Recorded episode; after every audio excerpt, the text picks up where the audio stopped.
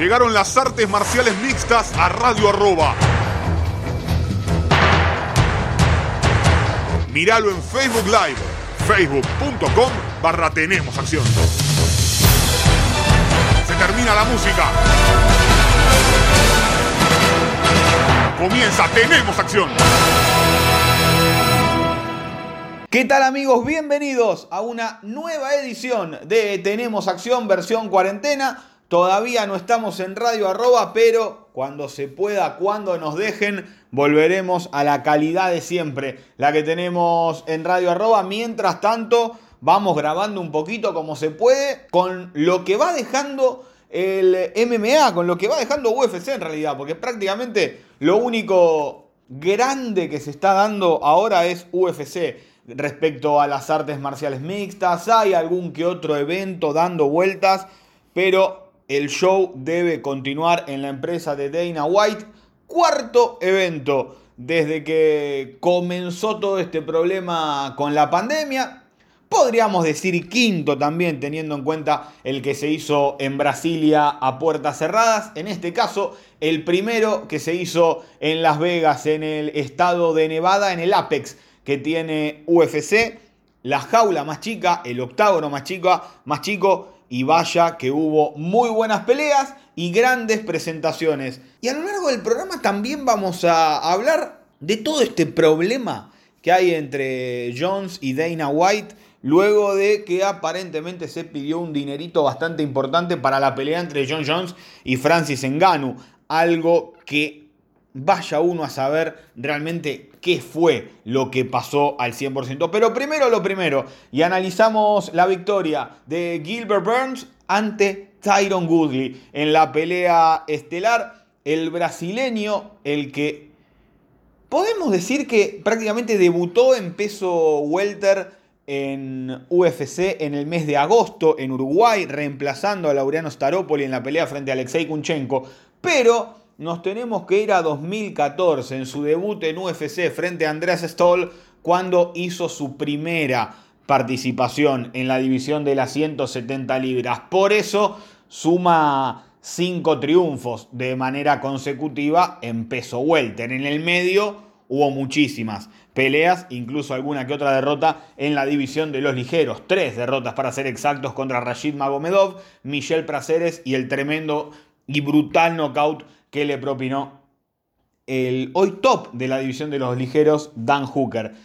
Volviendo a los Welter y volviendo a Gilbert Burns, le ganó a Alexei Kunchenko, le ganó a Gunnar Nelson, le ganó también a Demian Maya, lo noqueó a Demian Maya y ayer realmente lo mandó a la escuela a Tyron Woodley, por decirlo de alguna manera.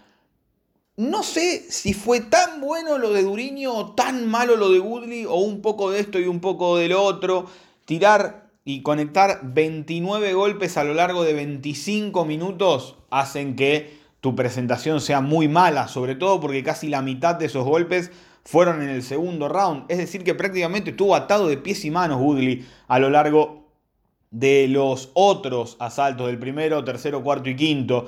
Y un Burns que además casi lo saca en el primer asalto. En uno, prácticamente en uno de los primeros choques fuertes de la pelea. Duriño lo sentó de una mano y estuvo muy cerca de terminar la pelea antes del límite. No le alcanzó en ese momento, pero sí le alcanzó para imponer sus condiciones. Para decir, acá estoy yo. Esto es lo que hago yo y así se va a pelear y toda la pelea se hizo lo que Duriño quiso, de principio a fin. No sé qué le pasa a Woodley, realmente. Habló de, una depresión luego de haber perdido con Usman, pero la verdad que también Tyron Woodley ha perdido eso que por momentos tenían los fanáticos de decir, che, pelea Woodley hay una buena chance de ver una buena pelea. ¿Y por qué lo digo? Porque de las últimas cinco peleas que tiene Tyron Woodley, cuatro, su presentación y también en, en dos casos la de su rival, rozan lo muy pero muy malo por ser bueno. Digo, la revancha con Stephen Thompson, luego de la primera gran batalla que tuvo con Thompson, la revancha dejó que desear. Una de las peores peleas por título en la historia de UFC contra Demian Maya la apática presentación que tuvo con Usman y la apática presentación que tuvo ayer con Gilbert Burns. En el medio, la paliza que le metió a Darrentil. Ese es el Woodley que gusta, el que va a buscar las manos y no espera tanto lo que propone el rival. Bueno, ayer Gilbert Burns se plantó en el centro y manejó todos los tiempos de la pelea y sobre todo, algo raro, fue que lo manejó en el intercambio de golpes, porque tal vez uno podía llegar a pensar, bueno, Burns va a ir por el derribo, lo va a poner para abajo, va a intentar trabajar en el clinch, pero sabiendo que Woodley es fuerte en, esa, en ese aspecto del combate, decidió manejar la pelea de pie y lo hizo muy, pero muy bien. Me saco el sombrero con Gilbert Burns, que ahora se mete entre los mejores de una categoría que no sabía de él hace nueve meses. Todos hablaban, che, ¿cuándo irá Duriño finalmente a Welter? Le cuesta mucho pelear en ligero. Y qué bien que, haya tomado esta decisión de dejar de cortar tanto peso, de sufrir para meterse en 70, subir en 77. Y algo que se ha dado en los últimos tiempos. Antes, lo mejor era cortar lo máximo posible. Ahora los peleadores con el tiempo se han dado cuenta que si trabajan en una categoría en la que no, no se exigen tanto físicamente a la hora de dar el peso, las posibilidades también mejoran. Y creo que Tyron Goodley, Thiago Marreta, Anthony Smith son los primeros casos que se me vienen a la mente. Dustin Poirier cuando decidió dejar de pelear en pluma y subir a peso ligero y así creo que podemos encontrar muchos, pero muchos ejemplos en los cuales dejar de cortar peso lo han catapultado directamente a una oportunidad muy importante. Sexta victoria consecutiva para Duriño en UFC, cuarta consecutiva en la categoría de peso welter y son cinco ya que hay que sumarle el debut, como les decía antes, en el 2014 frente a Andreas Stoll. ¿Qué sigue para él? Él pidió a Kamaru Usman. Yo no sé si estoy tan de acuerdo con esa pelea. Digo, vamos, sumate, hacete un para más peleas. Por eso me, me, puse con lo que dijo Dana White. Usman va a pelear con Masvidal, Edwards o Covington, con cualquiera de los tres. Y salvo con Masvidal, con Edwards o con Covington, lo veo peleando a Gilbert Burns en su próximo combate. ¿Por qué salgo con Masvidal? Porque me parece que si Masvidal no va a pelear con Usman, va a querer pelear una revancha con Nate Diaz o con Conor McGregor. No creo que a Masvidal realmente le interese la posibilidad de pelear con Duriño Burns y con lo que ha subido en el ranking rápidamente el eh, brasileño, no queda mucho más por buscar más que Edwards o Covington, que creo serían dos buenas peleas de corte más bien distinto. Edwards es un striker, Covington, ya sabemos, es un eh, luchador con una presión insoportable y volvemos a lo mismo, que a Covington no lo tape el personaje porque es un peleador muy, pero muy duro. Tyron Woodley, por su parte, ya tiene 38 años. Eh, ayer lo vi falto de ritmo. a ver, estuvo un año y dos meses fuera, tranquilamente se puede atribuir a eso. No lo vi físicamente como se lo ha visto siempre, lo vi mucho más chiquito, más desinflado, por decirlo de alguna forma, y lo vi falto de hambre. Me parece que ahí está el gran problema de Tyron Woodley. Sentía que Woodley estaba ahí como diciendo, bueno, estoy, ya está, que pase el tiempo, esta es mi oficina, este es mi trabajo, vengo acá, no me gusta, pero lo hago igual. Esa fue la sensación que me quedó con Tyron Woodley. No sé cuánto más tiene por pelear, pero perdió los últimos 10 rounds de manera consecutiva. Perdió los últimos 10 rounds de manera consecutiva y en ninguno estuvo cerca de absolutamente nada. Eso es bastante grave. Me parece que prepararse para una pelea de tres asaltos es lo que debería hacer ahora Goodley, bajar del main event, bajar de los títulos, recargar pilas y con quién recargarlas, sino con uno que también parece estar en bajada, no estando en su gran momento. Me refiero a Robbie Lawler, esa revancha que se iba a dar el año pasado, que finalmente no se dio. Me parece que es una linda oportunidad para los dos no medirse con alguien hambriento, con alguien que quiera obtener una rápida oportunidad, sino más bien con alguien que sepa que tiene que trabajar para volver a sentirse cómodo. Y tanto Woody como Lawler me parece que en las últimas peleas no se han sentido cómodos. Esa es la palabra que los describe. Al menos es lo que yo opino en este momento. No siento que Woodley está peleando para, bueno, lo que le decía antes, este es mi trabajo, esto es lo que hago. y no, está con la sangre en el ojo, no, no tiene el fueguito, no tiene el ojo de tigre para ir en busca de la victoria, en busca de noquear a su rival. Ayer habrá tirado dos o tres manos con malas intenciones, el bien entendido, ¿no? Entre comillas, malas intenciones. Respecto a la pelea coestelar ahora, Blago Ivanov, mamita querida Blago Ivanov. Si se portan mal, los mando a ver las cinco peleas de Ivanov de forma consecutiva. ¿Me escucharon? A todos los que están escuchando tenemos acción. Si se portan mal, ya se van a Fight Pass, pagan una suscripción de Fight Pass y miran las cinco peleas de Ivanov consecutivas. No metió un round decente, me parece, este muchacho. Es increíble. No digo que no sea bueno, ¿eh?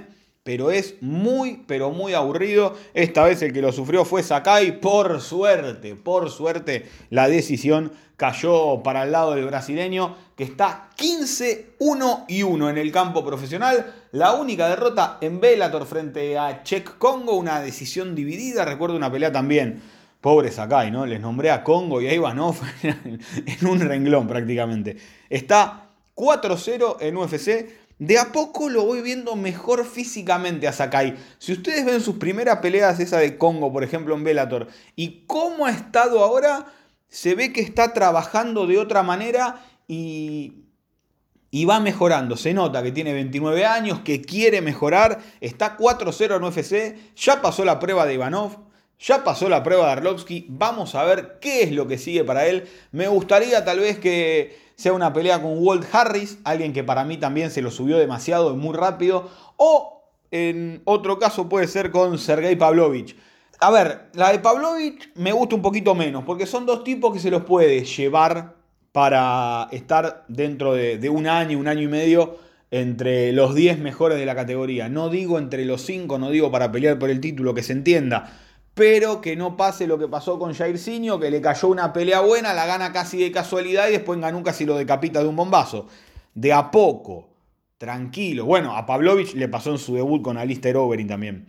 Que no le pase tampoco esto a Cyril Gané, que por lo que leí están viendo si puede pelear en la isla frente a Yamil Abdurakhimov. Vamos a ver cómo sigue todo esto. Lo cierto es que Sakai consiguió su cuarta victoria en UFC y hay pocos pesos completos con tanta racha de triunfos consecutivos. Si me dan a elegir, el punto uno de rival sería Walt Harris. Si no, Sergei Pavlovich y si no, que sea lo que sea, porque yo no corto ni pincho. Está más que claro. Una de las mejores peleas de la velada, sin lugar a dudas, fue la de Billy Quarantillo y el loquito este Spike Carlyle, que está loquísimo y que va para adelante como un salvaje. Y el problema a veces de ir para adelante es que se termina quedando sin cardio. Ayer duró 7 minutos Carlyle eh, siendo muy competitivo en la pelea. Después fue bajando, iba buscando locuras, iba saliendo, buscando, entrando de vuelta, pero ya no con un ritmo acorde a los top. Y es, es la típica pelea que lo va, lo va a ayudar Spike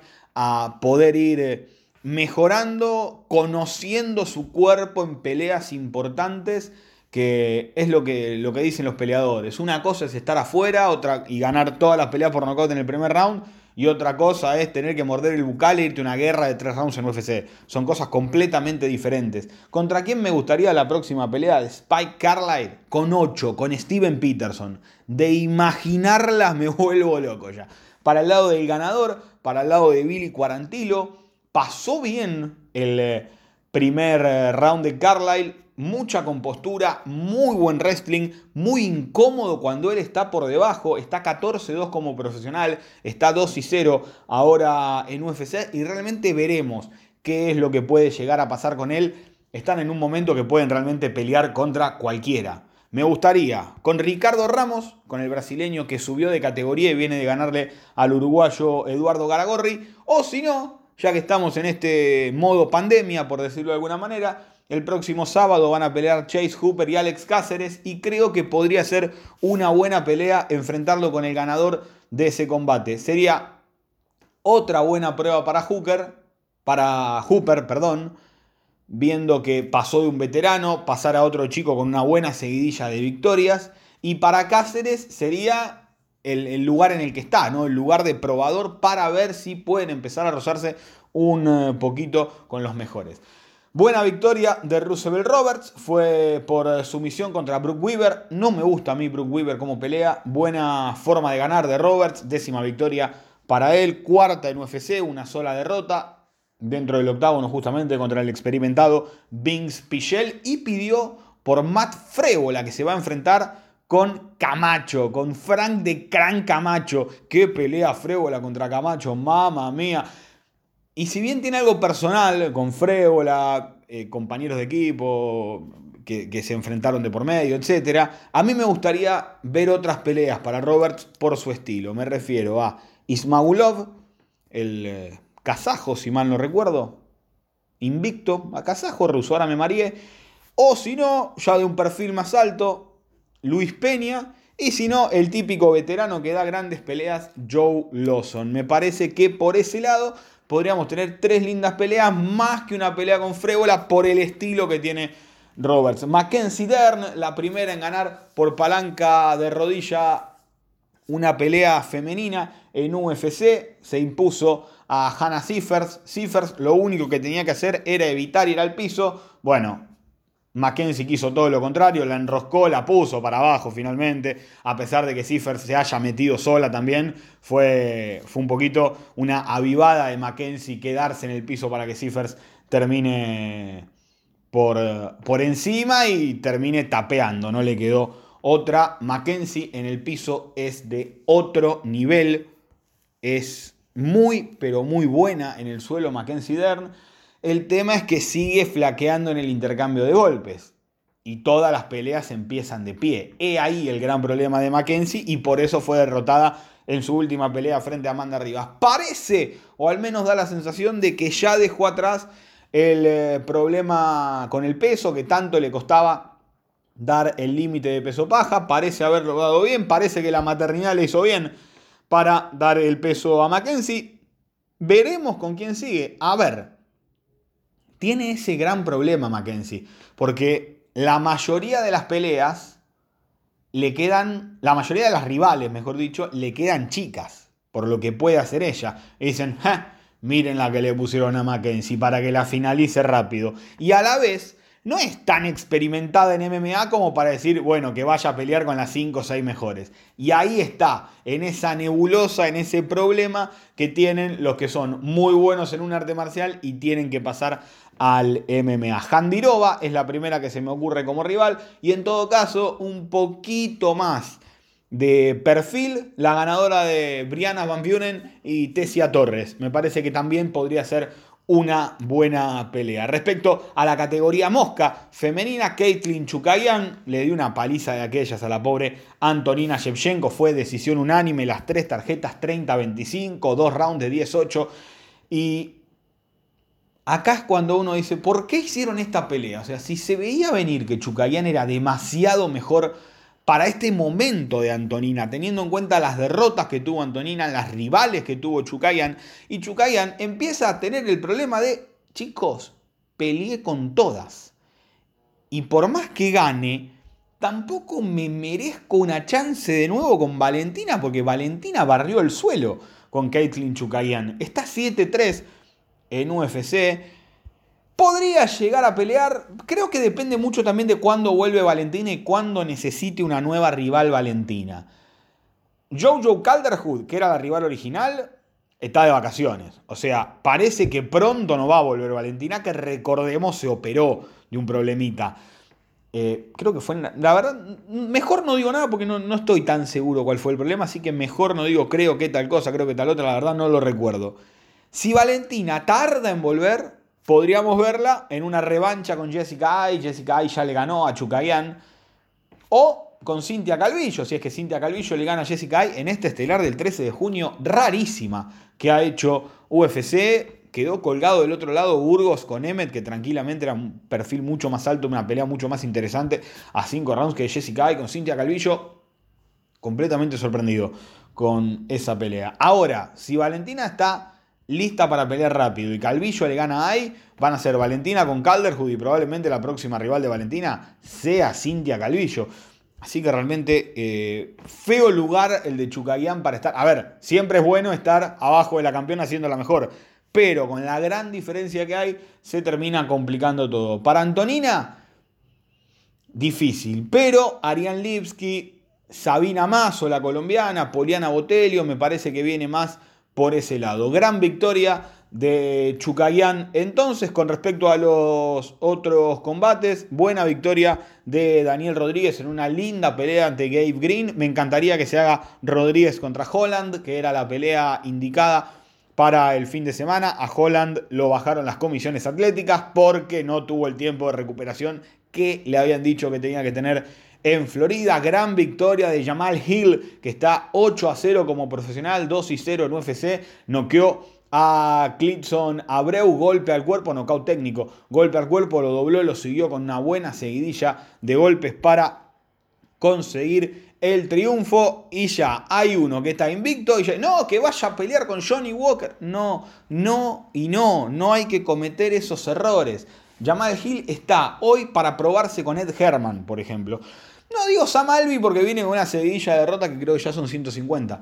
Pero con Ed Herman, estos tipos que son probadores, que tienen mil batallas, que te llevan a otro nivel. No crucemos gente de buen nivel tan temprano porque después se terminan arruinando. Si Johnny Walker le gana a Hill, van a decir Hill peleó con uno que perdió con, perdió con uno que tenía Dos derrotas fáciles contra gente más o menos buena. Y si gana Johnny Walker, le terminás arruinando el, récord a Jamal Hill. Así que no creo que sea momento para cruzarlos a Walker y a Hill. La mejor pelea de la noche fue Brandon Royval frente a Timothy Elliott. 50 mil dólares para cada uno. Además de las bolsas, Royval que consiguió un muy buen triunfo en su debut dentro del octágono en una pelea extremadamente divertida. Después vemos errores, después vemos virtudes de uno y del otro, pero la verdad fue una pelea muy, pero muy entretenida. ¿Contra quién me gustaría verlo a Royal ahora? Contra Raulian Paiva. Y Elliot suma tercera derrota consecutiva. Pero las otras fueron con Figueiredo y con Askarov. Me parece que estaría bueno verlo con Matt Schnell. También ganó Casey Kenny. Saben que, me gusta cómo pelea Kenny. Fue su misión en el 1, guillotina a Luis Smolka. Y Gutiérrez, Chris Gutiérrez le ganó a Vince Morales. Knockout técnico en el 2. Lo molió a low kicks. Le pegó por absolutamente todos lados. Y estos son los que ya pueden caer con cualquiera por el lugar en el que están en la categoría. Así que andar pidiendo uno u otro como rival es un vaya y pase digamos. Respecto a la cartelera del eh, próximo sábado, Amanda Nunes se enfrenta a Felicia Spencer, el título de peso pluma en juego. Cody Garbrandt frente a Rafael Asunzao. Asunzao que llega con dos derrotas consecutivas. Y de los 27 triunfos, apenas 4 por la vía del knockout. Queda claro algo, no es una pelea difícil, pero es contra alguien que no tiene tanto poder de knockout. A ver si Cody puede tomar un poquito de confianza. Aljamain Sterling contra Sanhagen, enorme pelea. De acá tiene que salir el próximo retador al título de peso gallo, que aparentemente lo van a estar disputando Peter Dian y José Aldo en la isla. Vaya uno a saber cuándo. Neil Magni frente a Anthony Rocco Martin. Buena prueba para, para Martin. Y Eddie Wineland con Sean O'Malley, el ex campeón de WEC, el ex retador al título interino de UFC. Se enfrenta con Sean O'Malley. Vamos a ver qué es lo que sucede en la pelea. Otra vez, gente enojada, no lo prueban O'Malley, no lo prueban O'Malley. Le ganó a Wade a Andrés Subhantat y a Teco Quiñones. Chico, no puede ir a pelear con un top ahora. Es arruinar cualquier cosa que puedas tener. Un pibe de 25 años que recién empieza, que va de a poco. A ver, al que le ganó a Kayakian, al que le ganó en el Contender Series, peleó con Sergio Petis en, en Bellator y Petis casi lo arruina. Mejor dicho, lo arruinó, le pegó una paliza tremenda. Es ir de a poco, es ir paso a paso por más que tenga las cámaras, por más que tenga el talento, por más que tenga el hype, por más que lo quiera la gente, hay que saber que el peleador tiene que ir paso a paso. A mí me encantaría ver a Pepi peleando por el título con Usman, obvio, pero a Pepi le falta todo el paso para ir, para ganarse el lugar, para pelear con los top, para ganar las peleas. Entonces me parece que por ese lado hay que entender. Yano Mali no está para pelear con tops, no le están cuidando la carrera, están haciendo lo que deben en el momento que deben. No es que ahora eh, Peter Yan se va a pelear con cuatro peleadores no rankeados, suma 10 victorias consecutivas y dice tenemos al mejor campeón de todos o vamos a tener al mejor campeón de todos. Eso no es cuidar a un peleador, eso es acompañar una carrera. Vos no podés ir, tirarlo y arruinarlo. A ver, eh, se entiende a lo que voy, no podemos decir mañana Jan O'Malley pelea con Faber. ¿Le gana Jan O'Malley a Faber? La verdad no sé, le puede ganar, sí, pero es una pelea con muchísimo riesgo para la carrera de un peleador, para cómo se viene armando. Ya cometieron un error gravísimo con Page Van Sant. Van Sant no va a volver nunca al nivel de exposición que tenía cuando metió un par de estelares contra Namajunas, contra Watterson, que eran innecesarias. No se necesitaba de una estrella como Paige Van en ese momento. Hoy Paige debería hasta seguir invicta. Pero todo el problema que genera el alrededor de un peleador lo, termina catapultando a cosas para las que no están preparados en momentos en los que no están preparados. Vamos a ver cómo le va a O'Malley con Wineland y depende del tipo de presentación que tenga con Wineland. Decir, estaba para esto, está para un poquito más o che, se apuraron de a poco, paso a paso. Lo mismo con otra de las peleas, la de Chase Hooper con Alex Cáceres. Podrían pelear, por ejemplo, eh, O'Malley con Staman, con Cody Staman, que va a pelear con Brian Kelleher. Sí, obvio, pero Staman es una pelea muy incómoda para el momento en el que está Jan O'Malley. Entonces, ir de a poco. Y Hooper tiene una linda prueba para el eh, fin de semana con Alex Cáceres, un peleador que también no tiene mucho punch, no tiene mucha lucha, pero que es entretenido a la hora de pelear y en los scrambles es donde mejor se lleva Cáceres y es algo que hace muy bien Hooper, es decir, está muy bien emparejada la pelea.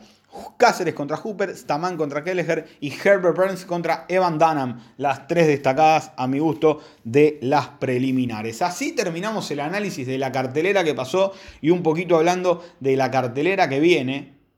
Y vamos a ver lo más resumido posible este triángulo que se dio entre John Jones, Dana White y Francis Ngannou.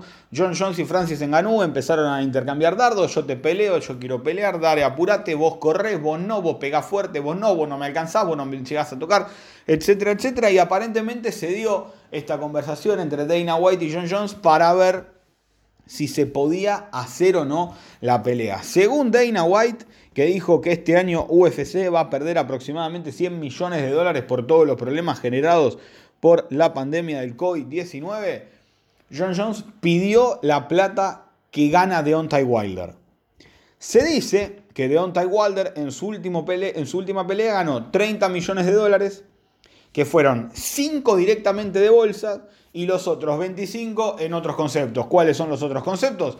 la mayor parte es por venta de pay-per-view. Jones dice, si, si, yo gano la... No gano ni siquiera la mitad de lo que gana Deontay Wilder y me encantaría ganar la mitad de lo que gana Deontay Wilder.